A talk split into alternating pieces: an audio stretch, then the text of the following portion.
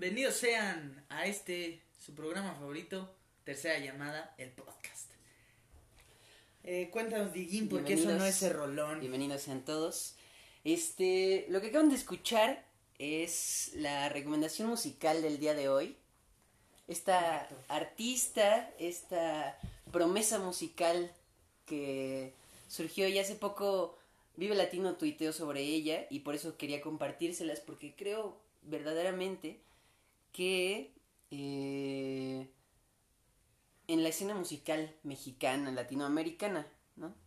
Eh, en resumidas cuentas, pues sí está surgiendo como una ola de artistas independientes muy interesante, ¿no? Ajá. Que pues eh, muchos, eh, algunos ya los empezarán a conocer, más que nada porque uno de ellos saltó a la fama muy poderosamente hace poco, eh, tal vez este año fue cuando verdaderamente salió como muy fuerte, que es Ed Maverick. Hmm. Y pues dependiendo de, o sea, hay muchas opiniones encontradas, ¿no? Que Sí. sí, que sí, que asco sus música, que si no cuatro acordes, que sí, sí. que si no sé qué. Otros dicen, no, pero es que eh, son letras de corazón, son letras honestas, ¿no? Como que fuera Pero de... que se ha perdido toda esa cánones cualidad y ese románticos. debate en el meme, ¿no? Se ha perdido todo eso en el meme, ¿no? En el chinga tu madre Ed Maverick. Que pues al final, pues beneficia a todo mundo, ¿no? Tal vez no Ed Maverick, que está llorando ahora en su cuarto. Pero, pero pues lo cierto es que muchas personas empezaron a conocerlo porque el meme fue más grande que Ajá. su música misma, ¿no? Pero hoy no vengo a hablarles de Ed Maverick, señores, hoy vengo a hablarles de Bratty, que también la, o, o sea, también la conocerán quizá porque salió con Ed Maverick en una canción que se llama Ropa de Bazar, eh, salió ahí colaborando con él y a partir de eso se volvió un poco más famosa. Pero ¿quién es Bratty? Bratty apenas tiene 19 años, si no me equivoco, y salió de Sinaloa, Órale. Sinaloa, un lugar donde pues el machismo está como a todo lo que da, ¿no? El machismo está a todo lo que da, donde pues tampoco es que haya tantas oportunidades musicales. Ajá. Quizá de México, quizá de Latinoamérica, México sí es como de los países que más oportunidades tiene con respecto a la música, pero este pero pues Bratty Disminuidas. Di- muy disminuidas de todos modos este Bratty empieza a hacer a, empieza a querer hacer su música a dar conciertos por bares de, de Sinaloa sin tener mucha fama alguna ¿no? Siempre siendo como muy opacada pero entonces se junta con otras dos morras y deciden sacar ellas solitas ella grabar en su cuarto sus canciones eh, y ya subirlas a las plataformas, ¿no? A YouTube, a Spotify, a lo que fuera, SoundCloud primero, ¿no? Claro. Este y, y, y funda un género, porque dicen funda un género, porque pues que hoy en día todo el mundo puede fundar su género, ¿no? Ya no hay como una ola así bien definida de qué es lo que haces. Entonces ella se llama Room Surf Garage, algo así, ¿no? o sea, pero el punto es que hace como música, empezó con música medio surf, medio underground, ¿no? Pero. Pues, rolas muy chidas como la que acaban de escuchar, esa es de su último disco, que se llama Delusión, y, y pues tiene rolas muy padres, y, y pues está, o sea, ustedes escúchenla, eh, es una gran, como, eh, una nueva propuesta musical Interesante. interesante, femenina y que ha alcanzado ahorita un poco de fama. Y pues va por muy un buen chido camino, algo así como lo que fue Ruido Rosa en su momento. ¿Cómo se llama? ¿Brati? Bratty con Mm. doble T e Y, que de hecho su nombre viene de una rola de un grupo que se llama este Cat Power, si no mal recuerdo, Mm. que son que es, es un grupo de puras morras también Oye. estadounidenses, o sea, sí trae como muy muy fuerte esta onda y, y yo creo que está muy chido. Vale, pues hay que escucharlo. Échenle un, un oído a ver qué les parece. Muy bien. Pues hoy traemos como una temática especial. Sí. Especial porque la fecha en la que nos encontramos es especial, ¿no? Eh, pensábamos, digo y yo, pues qué podemos hacer alusivo a la Navidad, a este estos últimos días del año. Pensamos que estaría interesante hacer como una especie de círculo de lectura, escritura, donde nosotros y otros amigos trajéramos cuentos, canciones, eh, poemas. El panorama era amplio, cada quien eligió su... que creo que son cuentos. Eh, sí, y, pues, algo así. Y Pues- este y que los compartiéramos y los leyéramos. sí, Entonces- una especie de especial navideño Exacto. que pues fuera de discutir y sí, sí habrá discusión y como siempre, ¿no? sí, Plática, claro. conversación. Pero fuera de eso, pues dejarles algo diferente. Sí, sí, compartir algo distinto. Y e invitamos a primero este presentar a una eminencia.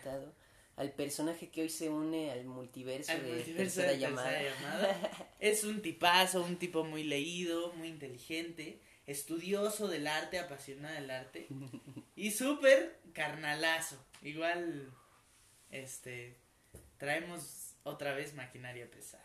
Eh, el mismísimo Juan Manuel Rodríguez Yáñez, para todos ustedes. No, gracias, Pablo, gracias. Gracias por la oportunidad de estar aquí, porque nunca había hecho algo parecido. Eh, digo, no, no soy muy letrado, no soy.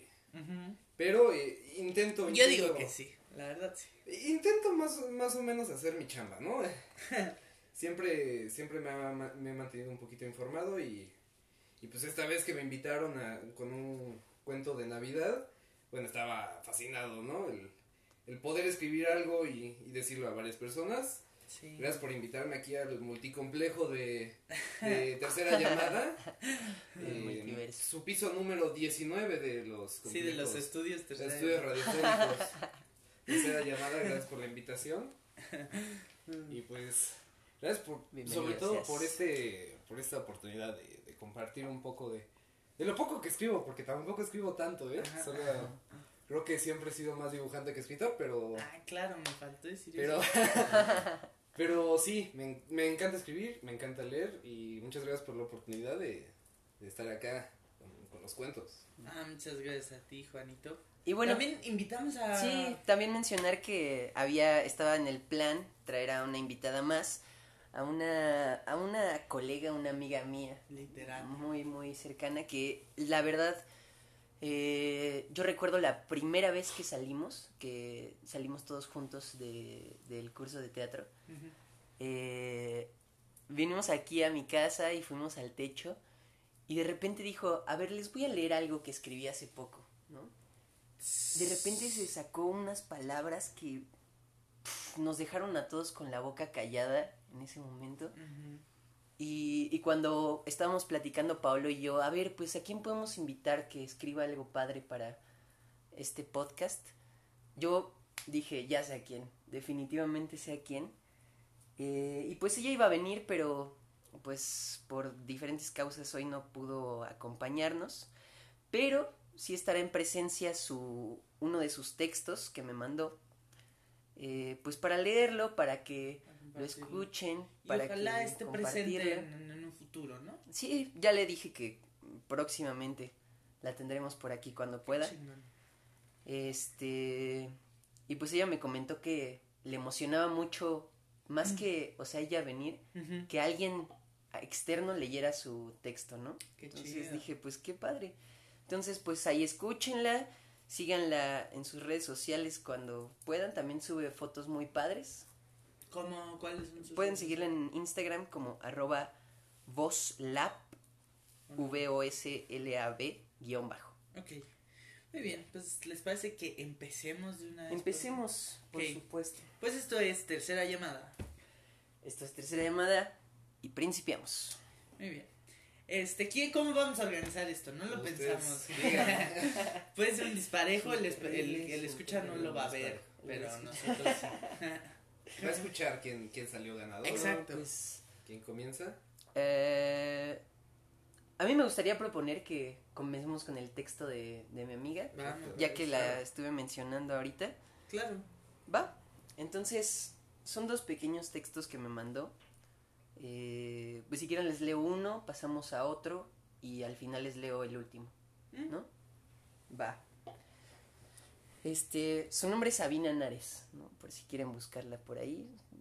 Es recordar su nombre cuando, para dentro de unos años que se vuelva, que estén sus libros que estén publicados. sus libros publicados, así es.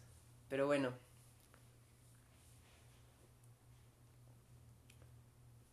Hay un espíritu que sale, afuera, no, a- no adentro, afuera, más afuera, adentro otra vez.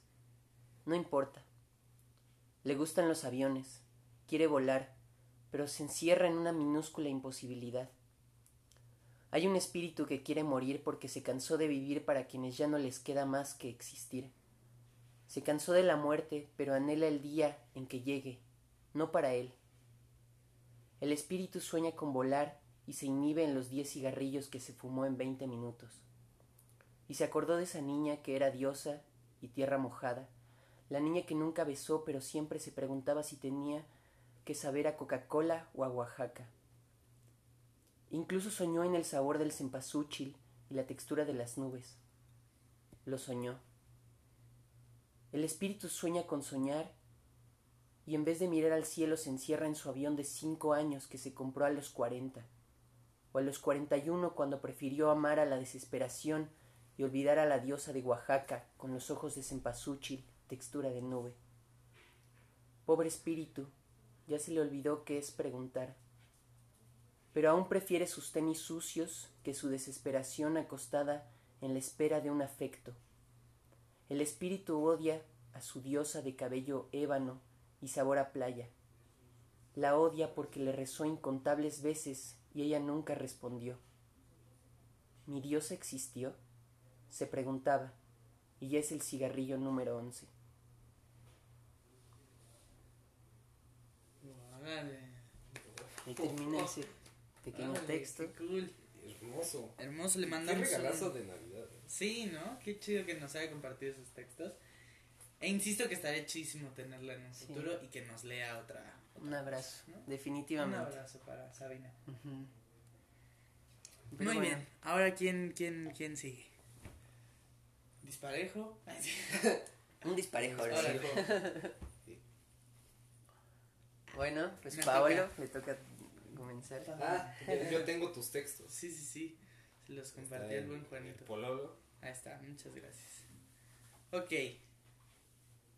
Pues, la verdad ni tiene título, así que voy a empezar a leerlo así como va. Nunca en mi vida me especialicé en algo. Cuando apenas era un mozalbete, nunca me caracterizaron los buenos modales o cuáles fueran los atributos destacables en un pequeño.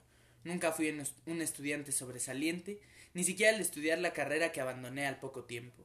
Nunca nada me ha apasionado. Trabajo a destajo, sin motivación alguna, por un fútil estipendio.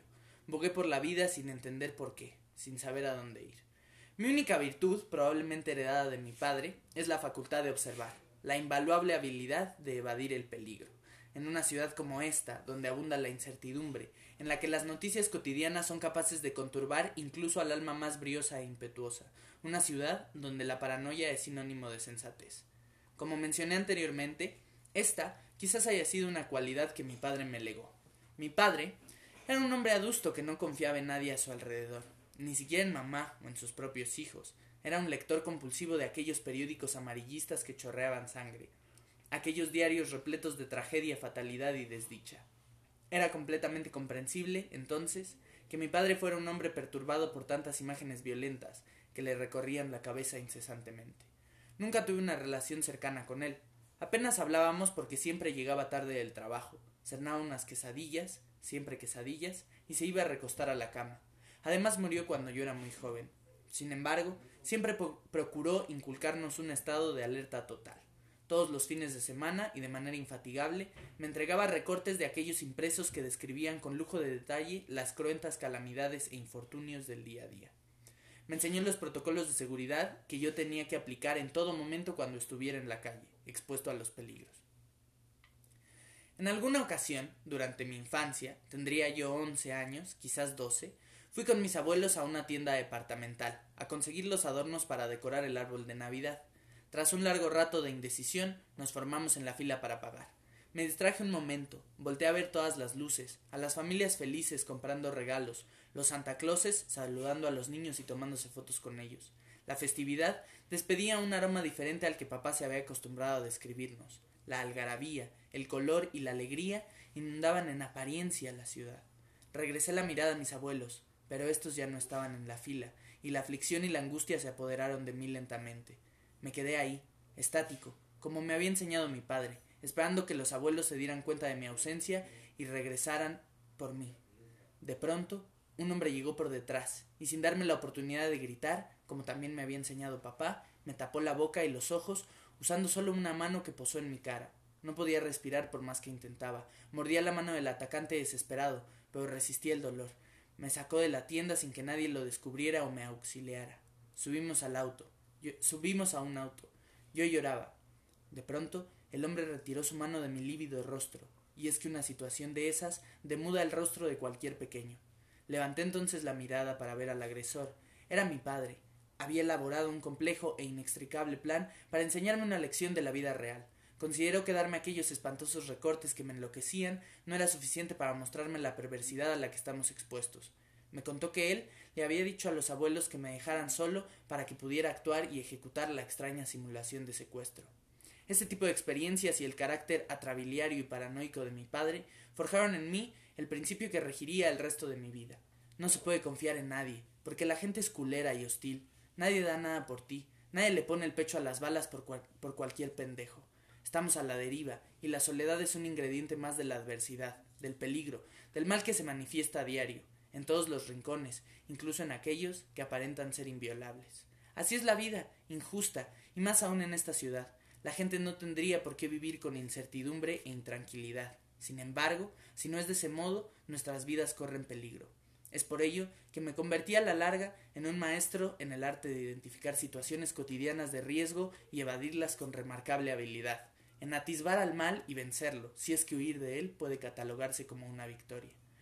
Otro escollo que la vida pone de frente es la necesidad de someterse a una carcelaria y represora rutina, inundar nuestros oídos de tecleos y silencio, agotarnos con una cotidianidad solitaria y demandante. Todos los días salía a las siete de la noche del trabajo, una muy mala hora para moverse por la ciudad por el terrible tráfico, la saturación del transporte público y el deficiente servicio del mismo.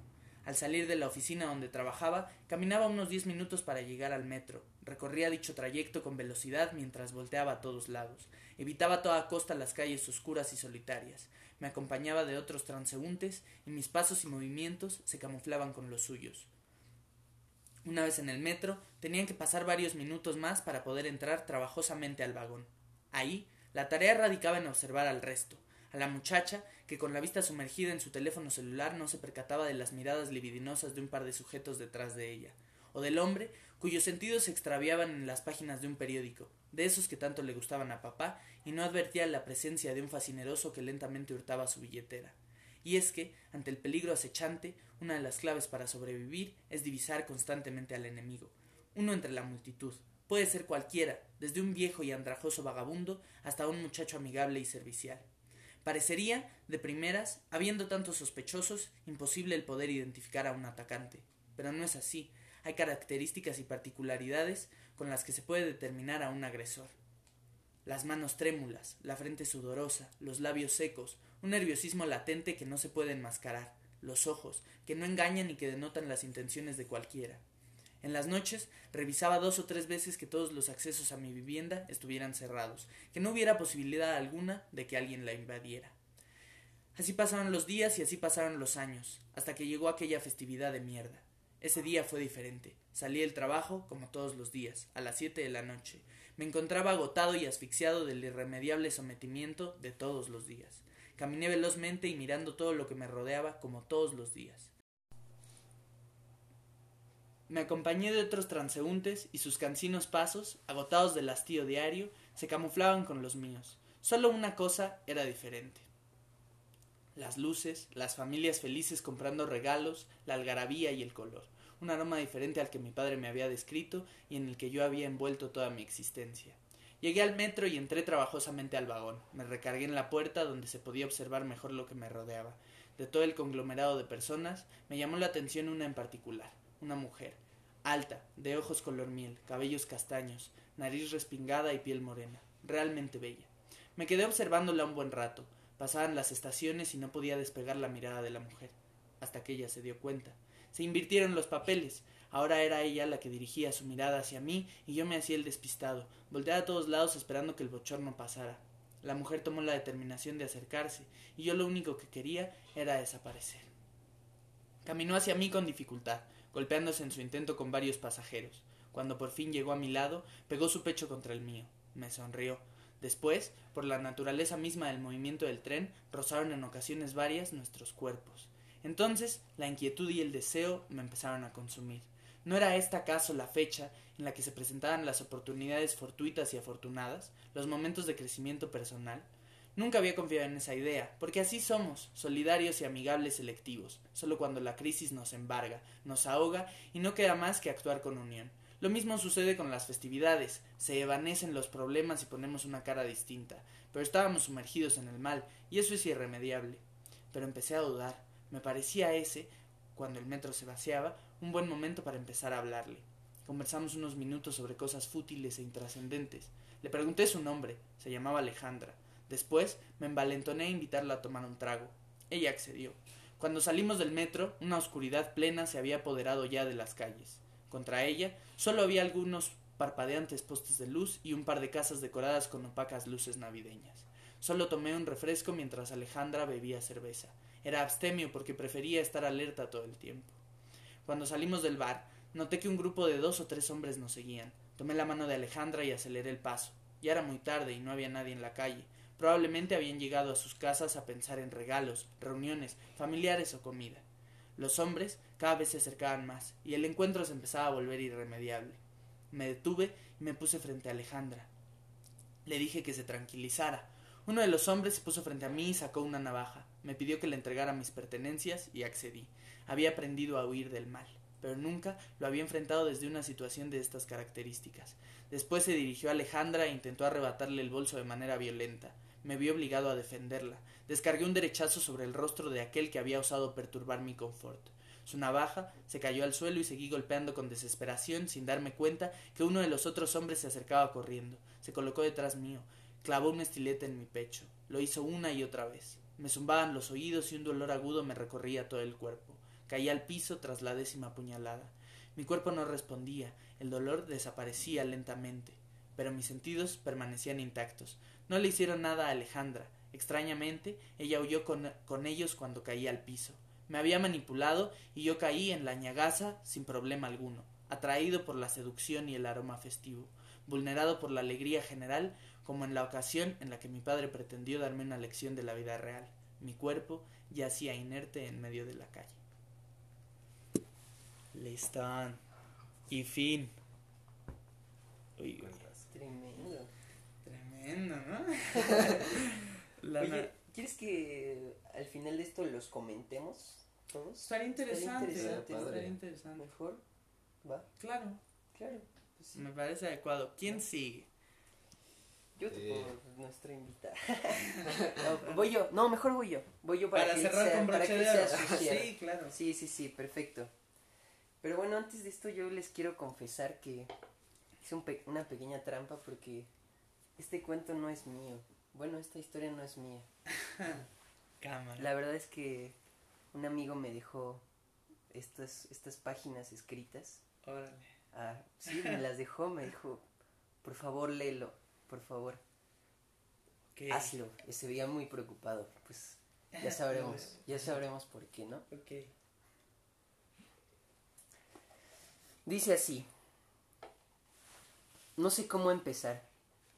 Todo sucedió tan rápido y no sé si para cuando termine de escribir esto, él ya estará en busca de alguien más. Quien sea que lea esto, por favor hágalo llegar a todos los que pueda. El mundo debe estar preparado. Tomen esto como una confesión, como una advertencia, tal vez como una carta de suicidio, no lo sé. Después de lo que viví, de lo que presencié, no sé si podré seguir viviendo en este mundo sin volverme loco, sabiendo que existen seres así de horrorosos allá afuera. Lo cierto es que si decido quedarme aún así, de todos modos nunca volveré a tener algo como una feliz Navidad.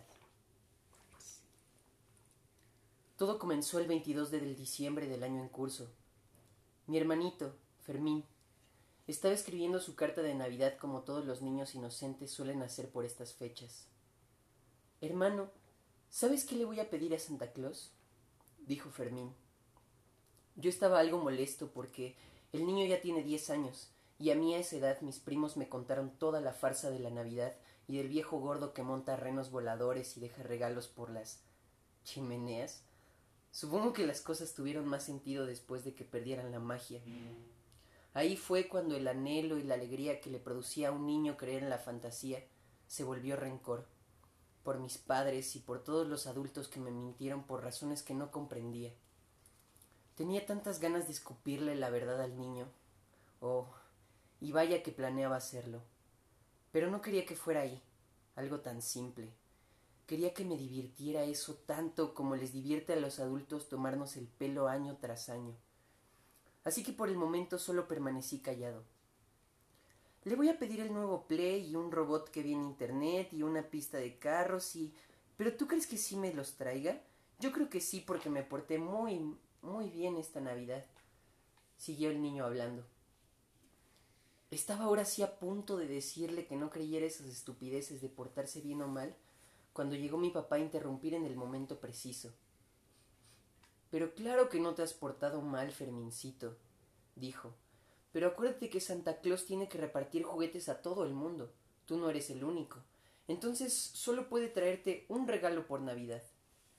Cada vez me enfermaba más pensar en todo el teatro que se habían inventado los padres.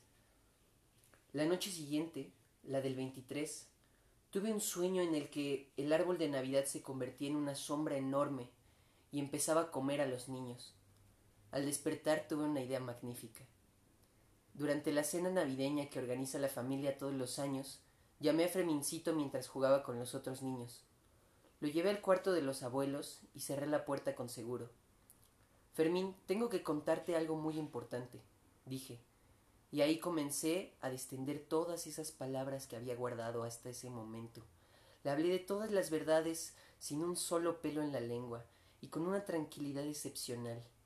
Y mientras hacía esto, fui disfrutando deliciosamente cómo su pobre expresión de niño alegre fue transformándose en confusión, enojo, tristeza, y cuando por fin terminé, él se lanzó sobre mí, naturalmente, negando todas mis palabras, gritándome, mentiroso, pataleando y golpeándome, tal como supuse que pasaría. Dejé que hiciera todo su berrinche y cuando terminó, solo le invité a que cuando pasara la medianoche saliera de su cuarto y se escondiera atrás del árbol de Navidad para esperar a que nuestros padres aparecieran con los regalos. O quién sabe, tal vez me sorprendas y el que aparece es Santa Claus de verdad, le dije burlándome. Lo voy a hacer, me voy a quedar despierto y voy a ver a Santa, solo para decirle todas las mentiras que me estás diciendo de él y que nunca más te traiga regalos, me dijo mientras se secaba las lágrimas y salía dando pisotones. Azotó la puerta y yo me quedé solo en el cuarto. Volté y me encontré con mi reflejo en el espejo del tocador. Creo que nunca había visto en mí una sonrisa tan grande y tan llena de maldad. Me pareció algo grotesco, como si ese reflejo que estaba frente a mí no fuera yo mismo. E inmediatamente lo borré de mi rostro. Llegó la noche y regresamos a casa.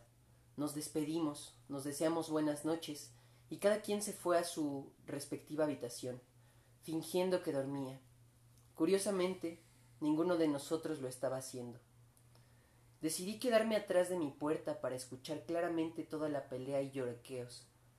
Fue justo a las doce y media de la noche que escuché las sábanas del cuarto de Fermín descenderse y sus sigilosas pisadas caminando por el pasillo hacia la sala. Escuché sus ropas rozando el árbol de Navidad. Escuché por mucho tiempo el movimiento del árbol, como si Fermín lo agitara a propósito.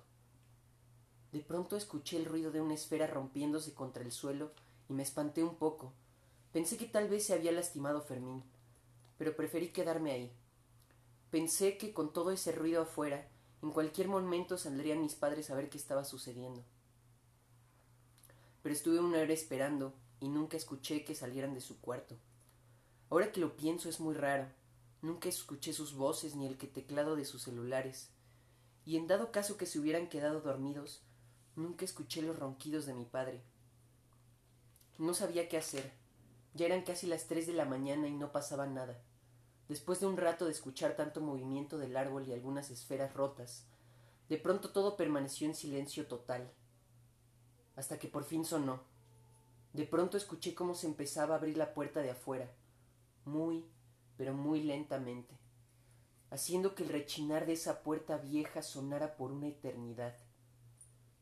Nunca escuché a mis padres salir de la casa, pero supuse que se las idearon con alguna estrategia para que no nos diéramos cuenta. Cuánto espero, cuánto, cuánto esmero para una farsa, pensé.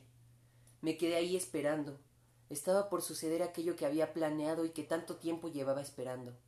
En cuanto Fermín viera a mis padres dejar los regalos, escucharía sus gritos y llantos, y por fin podría descansar esa noche con la mayor tranquilidad de haberle abierto los ojos a un niño ante la mentira de la sociedad infernal de los adultos. Me quedé ahí pensando en ello. La impresión... Me quedé ahí pensando en ello.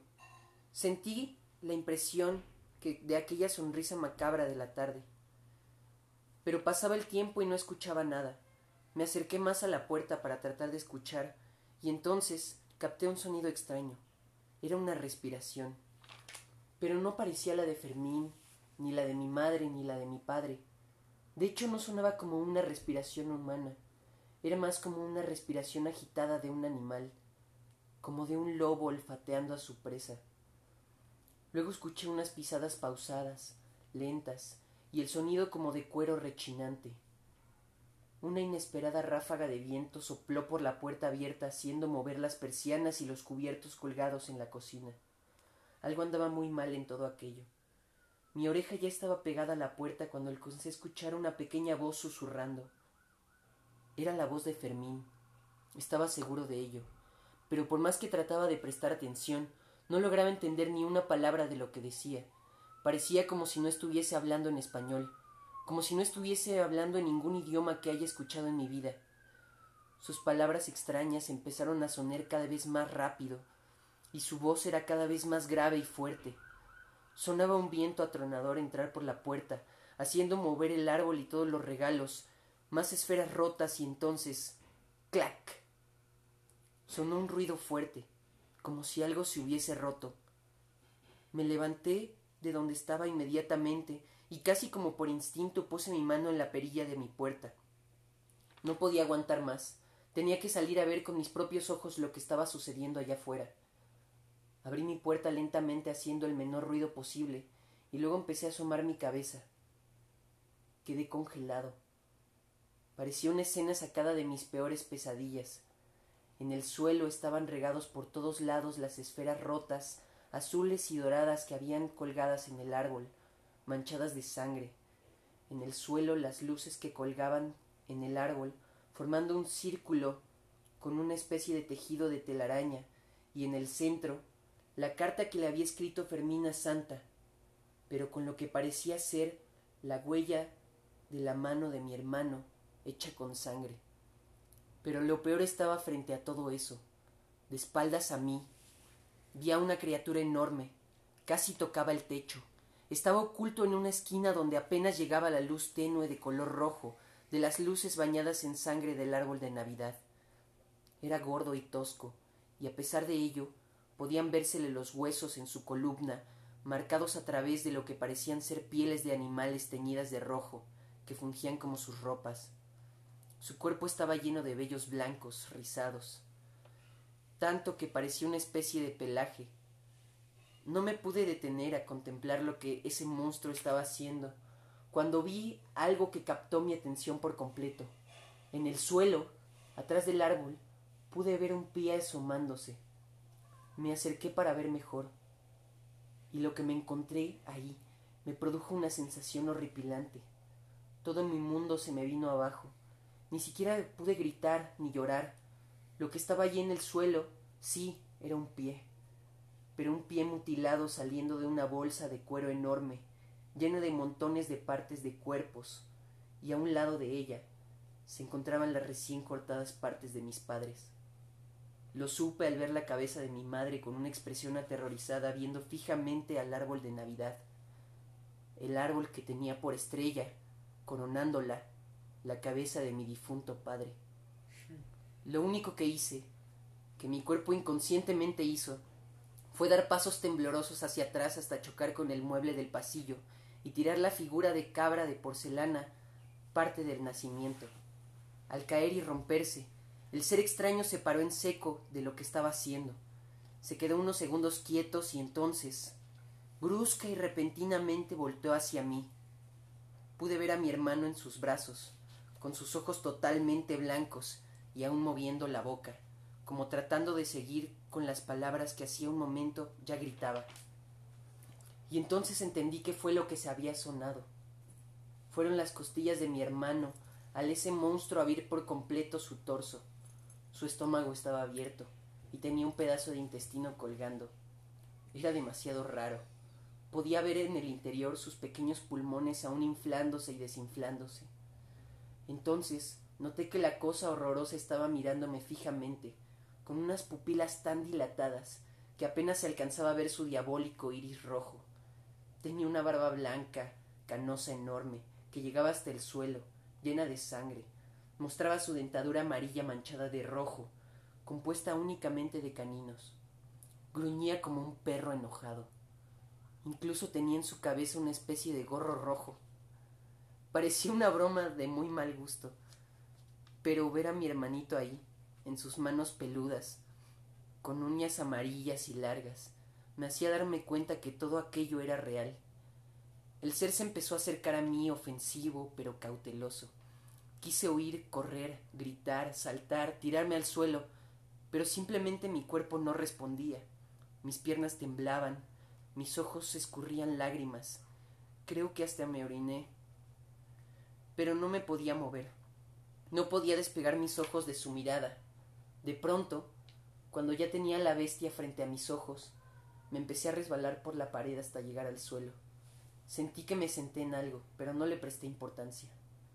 El engendro diabólico que estaba frente a mí me comenzó a oler, se detuvo en mi cabeza y ahí hizo una gran inhalación. Me volteó a ver con cara de desagrado y entonces sus ojos dieron la vuelta hasta quedar en blanco y su mandíbula se abrió exageradamente grande. De ella salió lo que parecía ser un tentáculo que enrolló a mi hermano y lo metió a la boca del animal monstruoso. Tragó y sin volver a verme, se volteó y salió por la puerta por donde había llegado. Escuché unas campanas y unas pezuñas de animal que luego desaparecieron. No pude moverme de ahí y no recuerdo nada de lo que sucedió después, pero a la mañana siguiente, cuando desperté, estaba en el mismo lugar donde recordaba, pero por todo lo demás parecía como si hubiese tenido una pesadilla, la peor de todas, no había nada de sangre y el árbol estaba como si, no le como si nada le hubiese pasado. Por un momento sentí la mayor alegría de mi vida, pero luego, al buscar en las otras habitaciones, no encontré a nadie, ni a mi hermano, ni a mi padre, ni a mi madre. Entonces, en el suelo del pasillo, donde había pasado toda la noche, encontré un libro tirado, sin portada. Al abrirlo, me encontré con páginas enteras escritas en un lenguaje extraño. No entendía nada. Pero en las primeras páginas, al echarles un vistazo, de pronto me encontré con algo escrito encima. Las letras estaban pintadas con sangre y decían, Santa Claus existe. Órale. Aquí se ve el espíritu navideño. que traemos en no sé, este chavos, yo digo que empiecen a tener cuidado. O sea, es que esto no, o sea, me lo dio mi amigo, o sea, yo estoy espantado, la verdad. Está terrible, tenemos que Literal. contactarlo. Imposible. Eh, muy bien. Pues bueno, ahora le- viene, viene el cierre. Ah, Eh, me, me dejan en ridículo, ¿eh? Ya que escuché todos los demás, dije, ya vi el mío y dije, ah, bueno. Pues como No, que ya me voy, ¿no? Bueno, fue un gusto. Güey, Nah, ¿cómo me encantó estar aquí. No, no, ¿qué pasó? Eh, el mío no tiene título, lo guardé como cuento de Paulo, porque era, era donde iba a venir, entonces no, no lo guardé con mucho título. Claro. Como quieran. Exacto. Y eh, bueno. Las nochebuenas adornan la entrada y la sala que recibe huele a mandarina después de pelar. Doña Leti sale lentamente, un pie tras otro. Comienza a caminar. La calle que está llena de adornos se mezcla con los agaves de ese pueblo en Jalisco. Esos recuerdos que ahora se mezclan con su presente, esa esencia que ahora la sigue a todas partes. De niña veía los campos azules hacia donde volteaba, y ahora camina lentamente recordando aquellos paisajes. En el mercado, lo de siempre. La manzana está buena, don Mario la trajo muy fresca. Perejil, jitomate, cebolla, chiles, cuaresmeños, años y guajillos, maíz y epazote, cuatro kilos de cerdo, dos de res. Los colores se mezclan, y la masa de, y la masa de su madre se viene a su memoria. El temor a su padre también se hace presente. Agita la cabeza y sigue caminando. Las arrugas encierran sus recuerdos, como catálogos de lágrimas y sonrisas. Sus ojos sumergidos entre las olas de piel entrelazan la realidad y los recuerdos. La caldera hierve y el olor inunda la casa. Las canas esconden un repaso por los nombres de la familia. Las manos agitadas al mismo tiempo guardan los nerviosismos de las interacciones fallidas, quizá simplemente arruinadas. La, anciana repasa. Ángel no se lleva con Jorge desde hace tiempo. No se hablan. Pasó por su mente aquella vez que Ángel y Jorge habían roto el florero. Dos horas seguidas pegando cada pieza para que al final se haya dado cuenta y los encerrara a los dos en su cuarto. Prosiguió. Leti no se habla con Alberto. Después de lo que pasó con ella y la esposa de Beto, no, no, no, no, no. Ay. Y Jesús a ver si viene. Su mirada se inclinó hacia una foto, que estaba en el estante al lado de sus vasos de cristal cortado. ¿Cómo quería esos vasos? Hacía tanto que no veía esa foto y la cara de su marido con tanta nostalgia. A veces sentía que la besaba en las mejillas antes de dormir, o recordaba cuando en Navidad regresaba a su pueblo y él la llevaba al campo a ver las flores más de cerca. Se sentía fría la casa sin él, como vacía. Le temblaron los delgados labios y decidió mejor regresar a la olla. Todavía tenía que arreglarse y poner la mesa, y rezarle a Dios que este año fuera más de dos los que venían. La vez pasada se quedó el pozole y se lo tuvo que regalar a su prima María. La regadera se sentía fría, y las gotas caían armoniosas sobre su rostro en algún tiempo liso.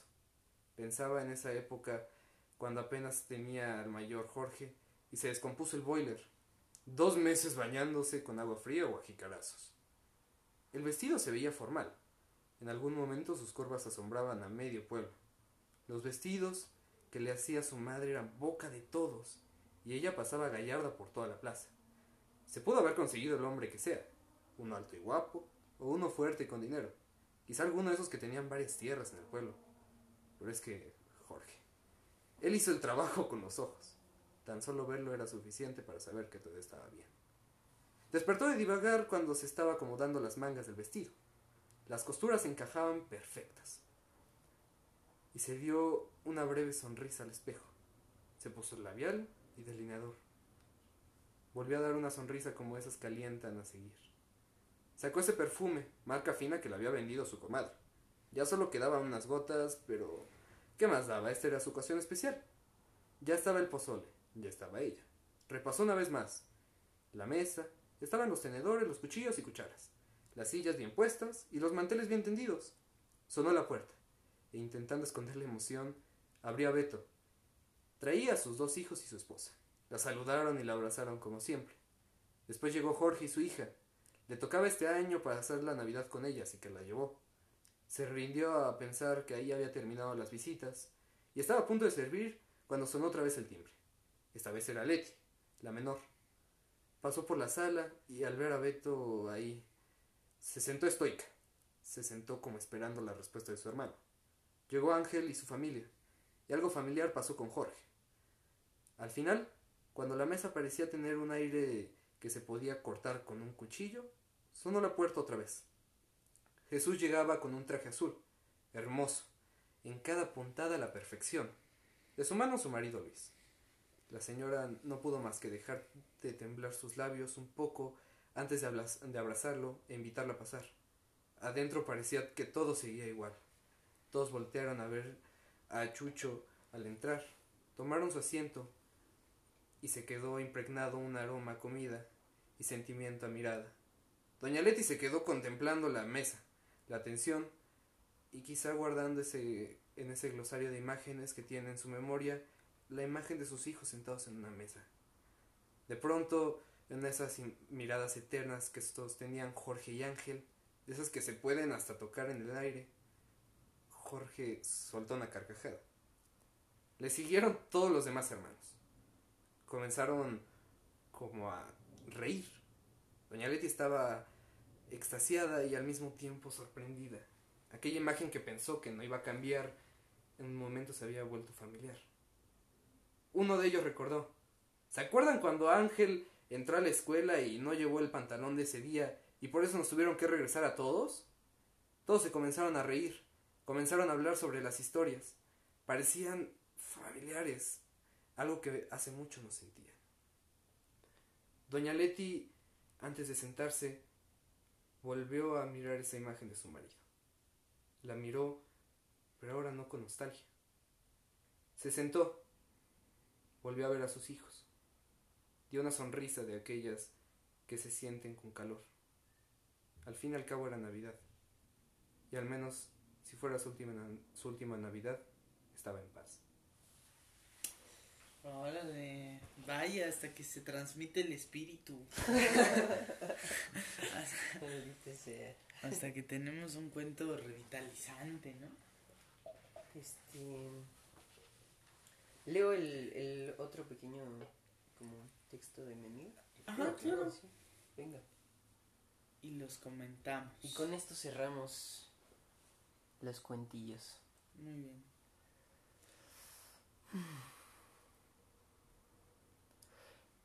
¿Qué sería la vida sin el ruido de las cenizas y el miedo de vivir? ¿Qué sería la vida sin las cenizas y los recuerdos sin memoria que van y vienen? Cuando huele, cuando huele el sonido del pasado y la melancolía, la melancolía del ayer, los eternos ayeres y el inmediato tiempo que me persigue, que nos persigue, que te persigue igual que las noches sin estrellas, los soles fugaces y los amaneceres resentidos, ¿Qué sería sin el sentimiento de que nada acaba y la inmortalidad existe dentro de una botella? ¿Por qué el viento nos pide que los busquemos y corramos hacia los espejos de confrontación? ¿Qué sería sin aquellas dudas que te guían y te dan valor de decirle te amo, de mentirle con amor y amarla con odio? ¿Por qué la vida se casó con la muerte? ¿Por qué no podemos tocar a los dioses, ¿Por qué el viento nos pide que lo busquemos y corramos hacia los espejos de confrontación? ¿Qué sería sin aquellas dudas que te guían y te dan valor de decirle te amo, de mentirle con amor y amarla con odio? ¿Por qué la vida se casó con la muerte? ¿Por qué no podemos tocar a los dioses que somos cuando pisamos tierra? ¿Qué sería la vida sin la persecución de los sueños que no se cumplen hasta que aceptamos el deseo? El deseo de lo que se nos niega, la catarsis de la negación y lo que nos provoca el vacío de las palabras que nos recuerdan que se acaba, que nos recuerdan que los ayeres se olvidan y los mañanas terminan, pero la juventud se apaga y la vida continúa.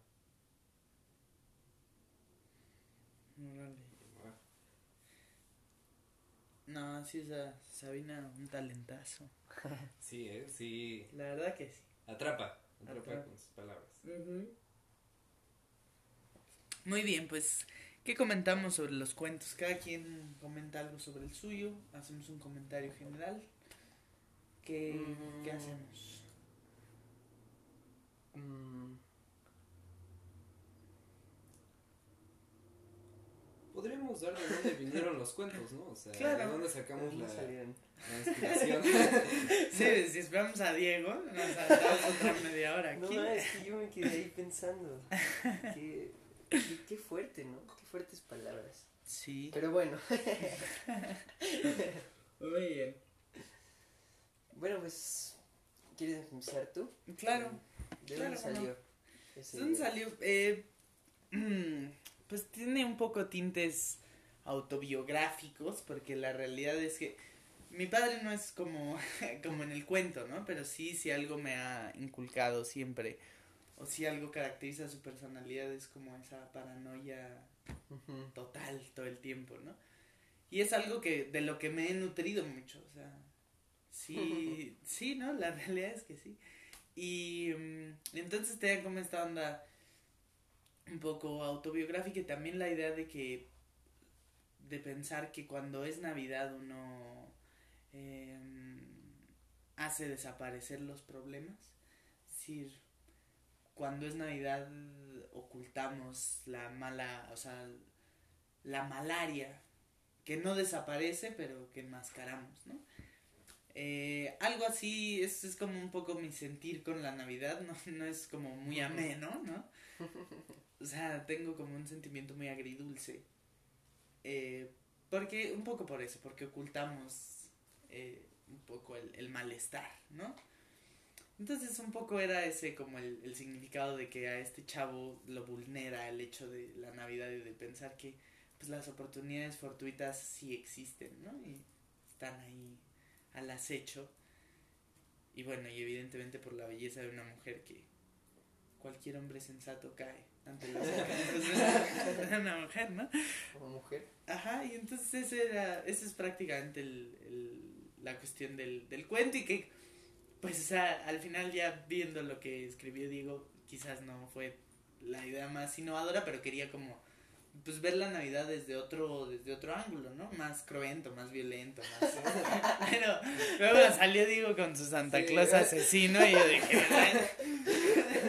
no, pues sí, como darle otro enfoque, ¿no? O sea, generalmente la Navidad es, es alegre y es, Mm. está padre, pero pero quiero darle un enfoque ahí violento y. Negrón al asunto. Ajá, ¿no? más oscuro, sí. Muy bien, pues eso es básicamente Sí, el cuentillo. Muy bien, ahora Ju- Juanita. Ah, no, porque. Sí, En orden, ¿no? En En orden, orden, claro, en orden sí, de aparición. Pues, eh, yo les voy a decir la verdad. Yo la verdad al principio quería escribir algo así como una poesía de amor por la Navidad, ¿no? Ahorita que estoy enamorado decía, no, Sí. pues algo bueno. Una salir". apología, ¿no? Pero, pero lo empecé a escribir y dije, ¿neta estoy escribiendo estas mamadas? Entonces, es que últimamente eh, he tenido como esa pelea interna de... Porque yo toda mi vida, toda mi vida hasta donde recuerdo he sido como el romántico, el, el cursi, ¿sabes? El miel a todo lo que da. Eh, y últimamente estoy muy peleado con esa parte de mí. Porque, pues, también soy lo otro, ¿no? También soy esta violencia salvaje. Claro. Y, y dije, pues, ¿por qué en una fecha así que uno espera que todo, sea que todo sea cursi, romántico, y, ¿sabes? ¿Por qué no hacer todo lo opuesto?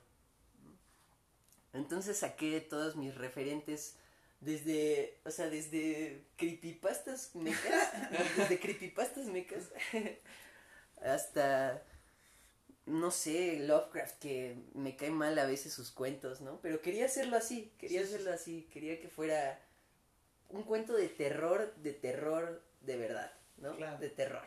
Ajá. Y ya, sin más, sin meternos a lo psicológico, nada, nada, terror. Ajá. Y ya. Este, y pues en la Navidad, justo una tía vi que les empezó a decir a los niñitos, oye, este, pero ¿por qué vienen en una bolsa de Liverpool tus regalos? ¿No te has preguntado? y el niñito, no, pues porque Santa Claus los compra en Liverpool. No, no pero mira, dice, no, y aparte sí existe porque fue a mi escuela el otro día Santa Claus a darnos regalos. Y dice, ¿y, ¿y le jalaste la barba? Un día jálale la barba a ver qué pasa, ¿no? Entonces dije, ¿cómo hay gente, cómo hay gente tan así, ¿no? Tan, Como con tan ganas de ver mala el mundo onda. arder, ¿no? Ajá, tan mala onda. Y dije, pues seguro a ellos les han de haber arruinado su infancia y ahora quieren arruinársela a las demás personas, ¿no? Claro. Entonces a partir de ahí dije, pues esto. Luego, pues últimamente las cosas que veo bien extrañas, ¿no? Ahí están mis referentes. Twin Peaks, Alfred Hitchcock, ¿no? O sea, sí estoy como en una onda bien... Ayúdenme. Exacto, y pues, y pues nada, empecé a escribir esa historia y de repente, de repente ya estaba yo casi, casi mofándome ahí, ¿sabes? Escribiendo. ¿Qué onda? Sí, sí, sí. A las 4 de la mañana escribiendo. Muy, muy en serio, sí, a las 4 de la mañana escribiendo. Hasta me dio miedo irme a dormir. Quitaste el árbol. Pero bueno, ya no hay árbol aquí. ¿no? ya no hay árbol, quitó todo. Los regalos los tiró a la basura. Pues espero que les haya gustado. Está padrísimo. Fíjate que Una lo que explicaste de que siempre eras el romántico y ahora saliste con esta parte de por un momento no querer serlo, el, me pareció interesantísimo porque precisamente últimamente, bueno, y últimamente he estado usando como eso, como el explorar la otra parte de lo que normalmente eres. Porque nos encerramos como en un mundito de ser el, o el romántico o el amargado o el que se o el que se pregunta todo y muchas veces no nos damos cuenta que hay otra parte de nosotros, ¿no? Y que siempre está presente. El otro día estaba caminando con mi novia, no me acuerdo a qué parte, me explicó precisamente de una youtuber Ujú. de que se llama Ter. Si han visto Jaime Altozano, un youtuber muy bueno español, es muy bueno. Vean, chido. Y mm, explicó que precisamente ya tiene un, un concepto muy bueno sobre el performance. ¿Mm? Que es, yo le iba diciendo, es que a mí que me gusta mucho la pintura, me gusta mucho la escultura, sigo sin entender los performance. O sea, de repente veo a, un- a dos carnales que se ponen a los lados de una puerta desnudos para que todos pasen por ahí. Y yo digo, bueno, ¿de, de dónde viene ahí el arte, no? Claro. Y-. Y me decía, es que para ella el performance es irte del todo por un lado y a veces lo que tú no piensas. O sea, si por ejemplo tú siempre eres el romántico, el irte por el lado más amargado y quizás oscuro, eh, del todo así, sin ninguna atadura a tu lado romántico, pues muchas veces te lleva a lugares que nunca te imaginabas de tu creación, ¿no? Y terminas a- terminas recorriendo un lugar de, de tu conciencia que decías, ah, ¿dónde estaba esto, no? Este ático de mi memoria nunca lo había visto, ¿no? Claro. Y si antes era el que me preguntaba todo, pues también hay una parte de mí que tiene un chorro de dogmas. Claro. y, que sí, no, sí. y que nunca lo pregunto, pero siempre me veo como el que se pregunta todo. Esa parte así me interesó mucho. Y ahorita que lo dijiste dije, ah, wow. Salió. Me encantó el... Sí, me parece que también tiene que ver un poco lo que mencionas con los referentes, ¿no? O sea, yo me acuerdo que, o sea, las primeras veces que me aventuré a escribir, o sea, que yo era muy chiquito, apenas había, le o sea, leía, o sea, había leído muy poco como para aventarme. Dije, voy a escribir. Y según yo escribí una novela, una novela de... Sí me acuerdo, me la enseñaste, ¿no? Entonces, cuando la leí, este, me di cuenta que era igualita a un libro de un, de un escritor que a mí me gusta mucho, se llama Antonio Malpica. Pero porque era lo que leía en el momento, ¿no? Igual, este, este tipo de cuentos los publico en un blog.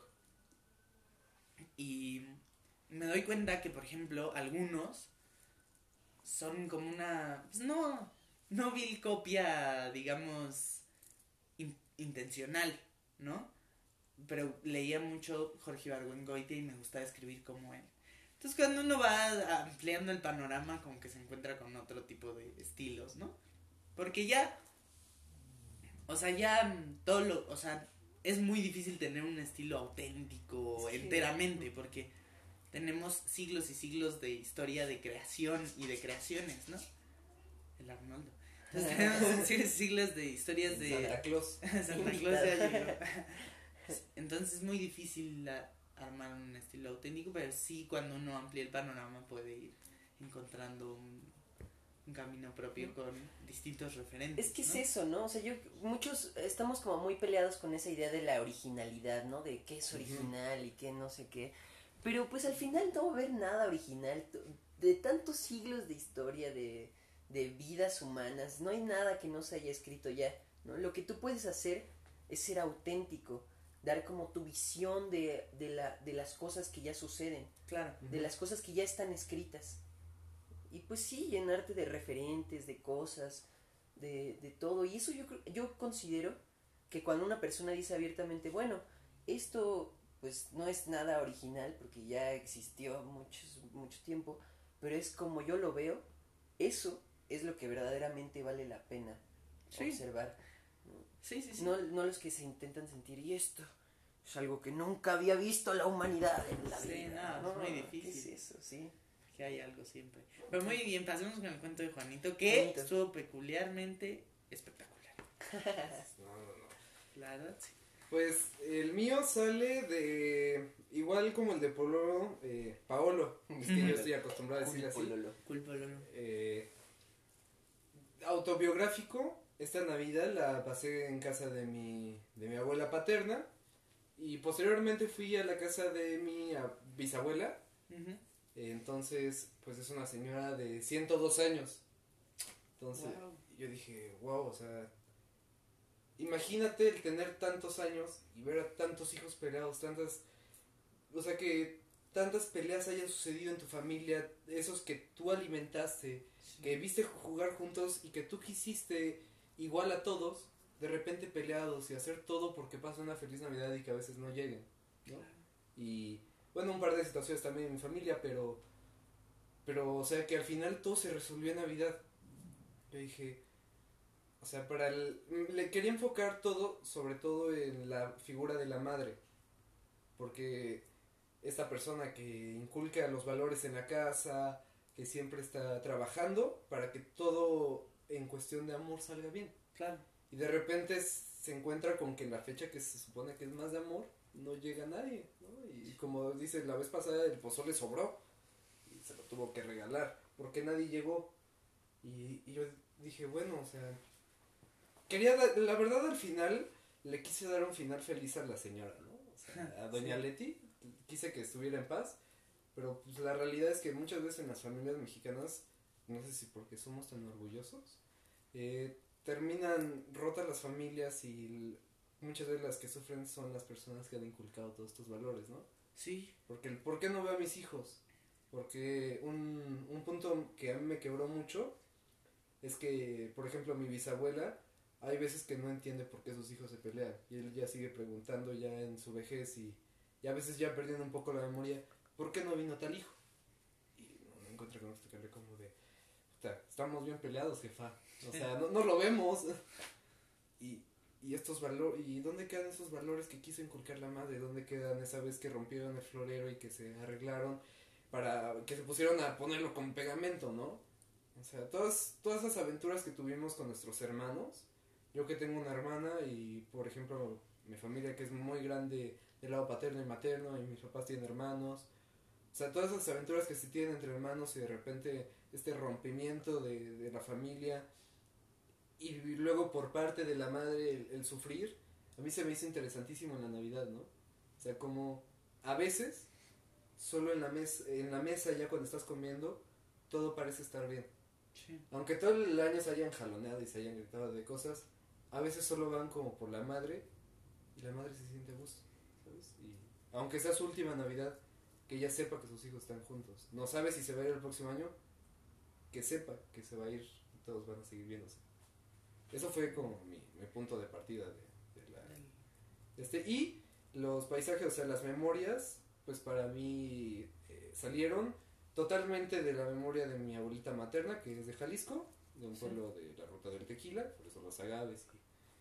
Y, igual este, este sentimiento de todo lo que he pasado en mi vida para que al final el amor que yo quise dar no se siga apreciando. Claro. Y solo en fechas de esta índole vuelve a aparecer de repente. Mm. Entonces fue mi... Sí, a mí, a mí me gustó mucho porque me pareció muy real, o sea, como muy cotidiano, algo con con lo que te puedes identificar muy fácilmente, ¿no? Y, y es cierto, o sea, como este rompimiento familiar en muchas ocasiones que ocurre y que es real. Y me pareció encantador por- porque es como muy cotidiano, muy real y además como eh, descriptivo en los paisajes y en los momentos, ¿no? Y me, y me pareció, no sé, como muy envolvente, ¿no? Me gustó mucho. Ah, gracias. Es Gracias. Ya cuando, le digo, ya cuando escuché esos cuentos dije, chale. Chale. No, no, qué No, chido. son muy chido, la verdad. Hay unas cosas que lo, lo describías y como que hasta te llegaba el olor, ¿sabes? Sí, sí, muy, muy bueno. Muy, muy padre. Sí, la verdad, muy buenos cuentillos. Hoy, digo, no son ningunos escritores. No, no. Que bueno, escritor es el que escribe, ¿no? Bien dicen. Pero Pero somos profesionales no en el somos tema. profesionales, ¿no? O sea, quisimos traer algo distinto, nos aventuramos un poco a, a ello. Y estaría padre repetirlo porque la verdad me gustó mucho el Sí, ejercicio, estuvo ¿no? muy interesante. El, de hecho, venía como con más. O sea, había una gama de posibilidades muy grande, ¿no? También dijimos, Sí. no, pues si quieren hacer canciones, Ah, si sí. quieren echarse aquí el- con la lira, lo que quieran. Sí, Este, pero pues bueno, ya Como será para otras ocasiones. sí, está muy bueno, me gustaría repetirlo, la verdad. Sí. Bastante bueno, ¿no? El ejercicio de Sí. escribir y leer. Exacto. Sí, muy nutritivo, como todo lo hace en este Sí, bello discúlpenme proyecto. por mis trabadas repentinas. de repente. Sí, no importa. Este, perdón, Sabina, por leer tan mal tus, estos textos. Interesante que nos hubiera dicho cuál era su inspiración, ¿no? Sí, Para eso es que Ella- escuchar. Un día sí la vamos a tener que traer. Sí, a que fuerzas traerla. para que nos Y por favor que explíquelas. Sí, Escríbanlo en una notita y que explicar el cuento de los Ajá. poemas de Navidad. ajá, exacto. Exacto, porque la verdad es que están igual muy envolventes, ¿no? Sí, están, están muy buenos. Todavía nos queda una emisión. Una más en, del año, la del cierre. Ella es, eh, no. Claro, recomendaciones. Ah, es verdad. Por Esta supuesto. es la penúltima. Este, pero de todos modos yo quiero agradecerte, Juanito, por tu presencia. Ah, muchas, muchas gracias. La verdad estuvo increíble que hayas venido y que hayas leído un cuentito tan chido. Igual a ti, Diego. Increíble el ejercicio y el, y el momento. Entonces, bueno, la despedida así emotiva y, Esperemos que y cursi. la en el siguiente, ¿no? Ajá. Que es el último. Pero bueno, esperamos que les haya gustado este experimento. Cuéntenos ahí en redes sociales qué opinaron, qué, qué les Sí, pareció, Si qué, les gusta, qué, qué onda. si les gusta pueden hasta mandar un poema, lo que sea. Ah, Ah, estaría estaría muy interesante, bueno. Estaría ¿no? chido leerlo Sí, sí, sí, claro. sí, sí.